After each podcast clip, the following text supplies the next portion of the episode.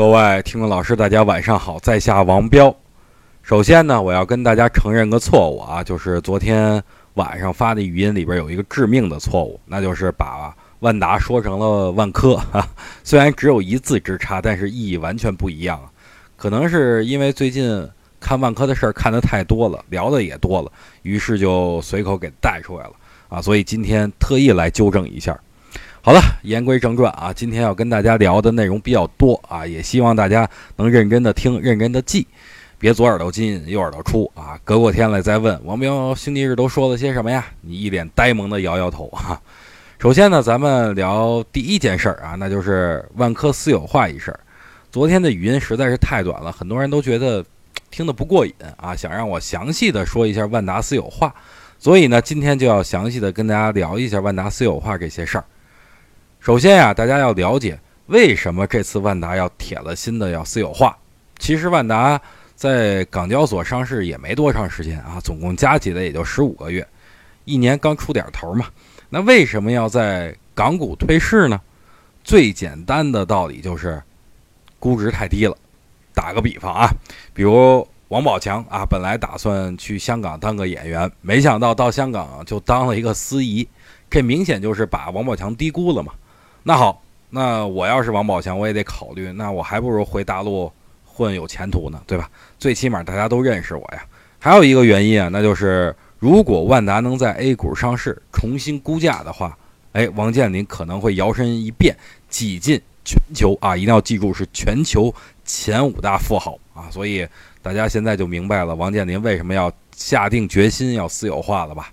那万达真要私有化以后，还会继续排队等待上市吗？这个不仅是我啊，就连业界人士，甚至说这个连王健林自己都觉得不可能，因为要在这个等待排队上市的话，最起码还要等到下一个猴年马月，所以呢，才有了近期万达私有化相关个股出现暴涨的这种情况。其实说实话呀，对于这些。大家家喻户晓的上市企业，只要说私有化有意向要回到 A 股的话，这个相关品种都会被炒作。咱们就拿离咱们最近的这一次，就是三六零私有化来说吧，就被很多机构炒翻了天了啊！其中被炒作最凶的当属中普股份，很短的时间股价从六块多一直涨到十块多呀，足足有百分之五十多的涨幅。虽然中普股份自己出面澄清。什么不是三六零的借壳对象？但是股价继续创出新高啊！所以这次万达私有化被炒作也是情理当中的事儿啊！我相信大家目前最想知道的就是谁可能是被借壳的对象。这个我坦诚的告诉大家，我也不知道。但我要告诉各位的就是，现在大家都是在猜疑的时间啊，猜疑的阶段，就在这个阶段，大家才能浑水摸鱼挣到钱啊！所以我觉得，只要。本次参与私有化的企业，如果没涨多少的，我觉得后面依然有机会。就比如啊，黄氏集团，虽然短期大家看可能涨幅比较高了，但是大家一缩图，不难发现，其实股价并没怎么涨，也就刚刚突破前期箱体的这个平台。而且今天晚上，这个黄氏集团还出公告了，明确表示参与了万科私有化，所以我觉得黄氏集团可能未来依然有上涨空间。还有就是华联股份。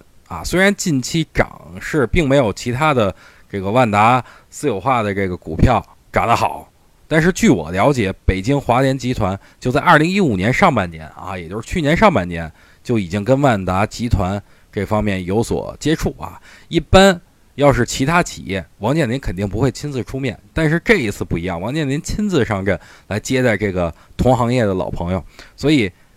他们是否能合作啊？这个是个未知数。但是我觉得最近的确有资金在悄悄的买入，所以呢，大家也可以密切的关注一下。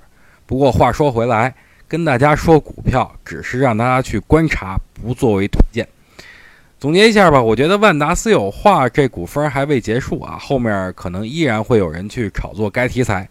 好了，万达这事儿咱们聊的差不多了啊。这个接下来咱们就聊一下大家比较关心的第二大事儿，那就是下周的行情该怎么运行。有的人就问我了，彪哥，你的观点是不是已经改变了？首先我要明确一点，我的观点依然坚定啊，不会因为几根 K 线随便改变的。所以我就明说了吧，行情会继续向上。我王彪在大盘不到三千三百点之前绝对不卖股票啊。为什么本次我如此看好大盘呢？那是因为啊，我看的不是日线，而是周线。在本周五的时候，很多分析师又开始倒戈，说大盘指数啊已经跌破五十线了，让大家赶紧逃跑。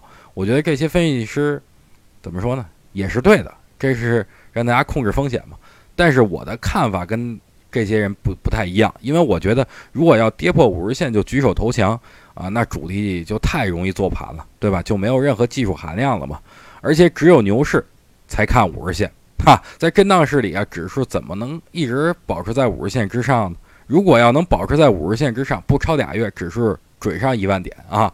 所以目前的行情啊，看五十线那纯属扯淡。其次呢，就是我之前也跟大家说过多次了，船大难跳头。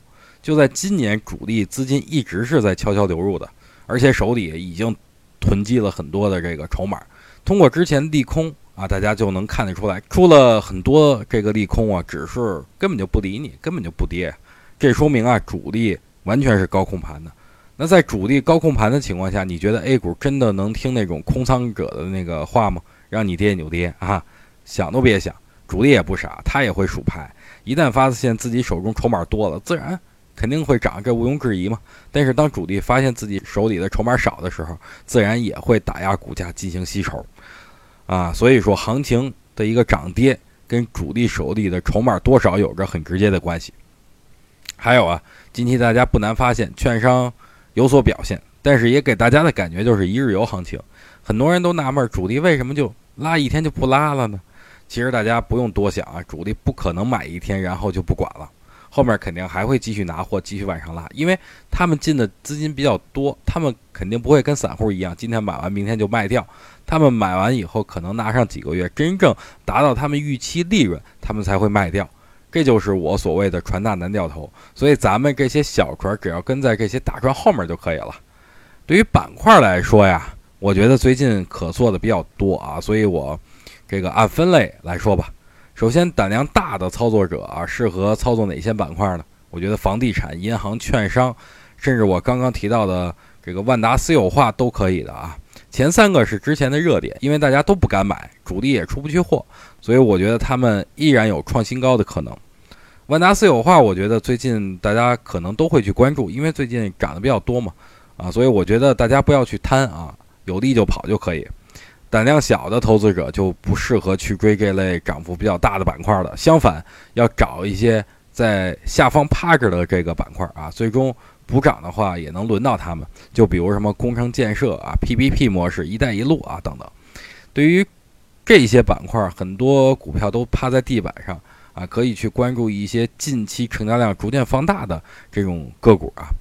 好了，我觉得这个该说的我也说了啊，有的更细的东西咱慢慢聊啊，话不能一次说完，要不下次就该没得说了。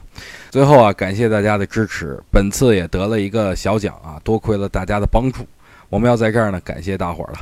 最后啊，附张图给大家看一下本次十大财经网红的奖杯。